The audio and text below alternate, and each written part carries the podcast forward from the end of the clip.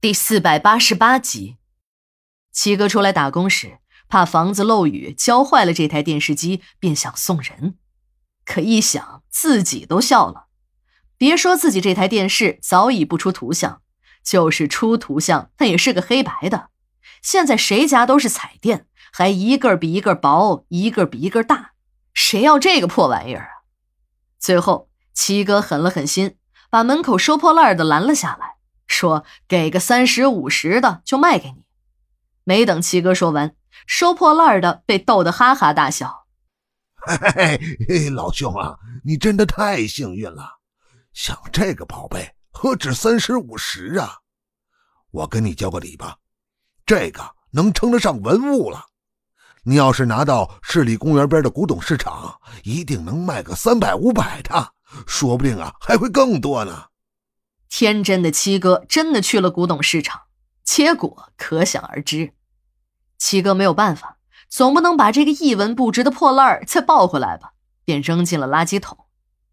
七哥这次的经历成了人们的笑柄，不过七哥自己倒是不介意。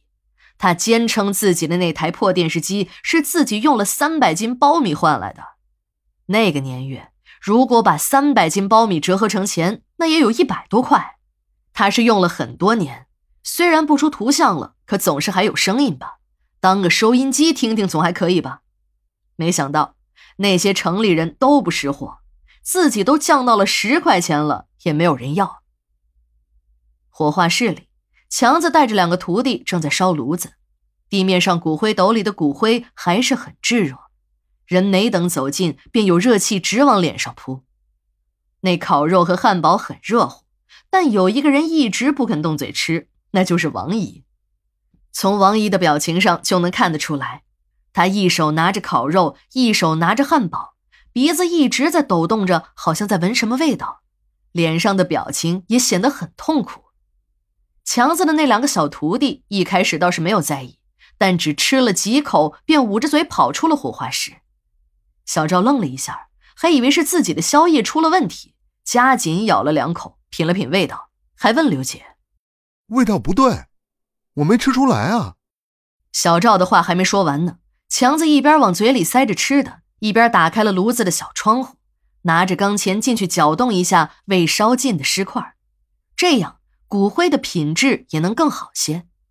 但不知道怎么回事也许是天气的原因，每天从不倒烟的火化炉竟然开始出现了不正常的负压。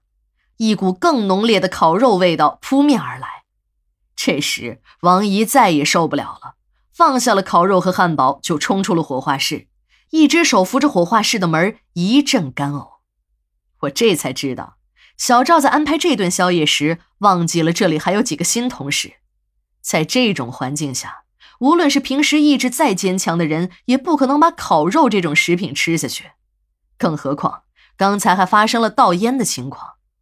我们这些老工人也经历过那个阶段，我还记得，在我刚进馆时，有半年的时间不吃肉，甚至一闻到肉味儿就开始呕吐。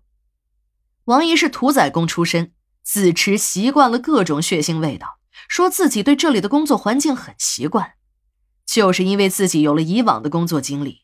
事后，王姨说：“哎呀，你们也太那个了，竟然把吃的东西放在火化炉附近热乎着，这还咋吃啊？”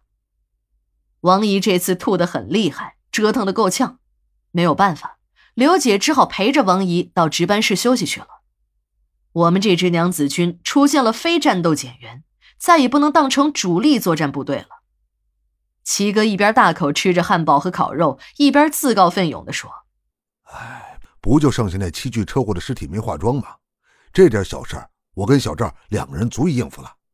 对了，师傅，你最近感冒，先在火化室里休息一下。”我跟小赵，我们俩先干着，等完了事儿，你验收一下就行了。七哥说着，拉起小赵，一瘸一拐地顺着火化室和停尸间的内部通道向停尸间走去。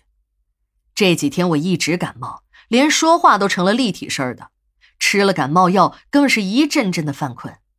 既然他们两个愿意帮忙，那我也乐得休息一下。火化室里很温暖，再加上刚才吃的很饱，便犯起了食困。我便蜷缩在老王经常坐的那个破沙发上，打起了瞌睡。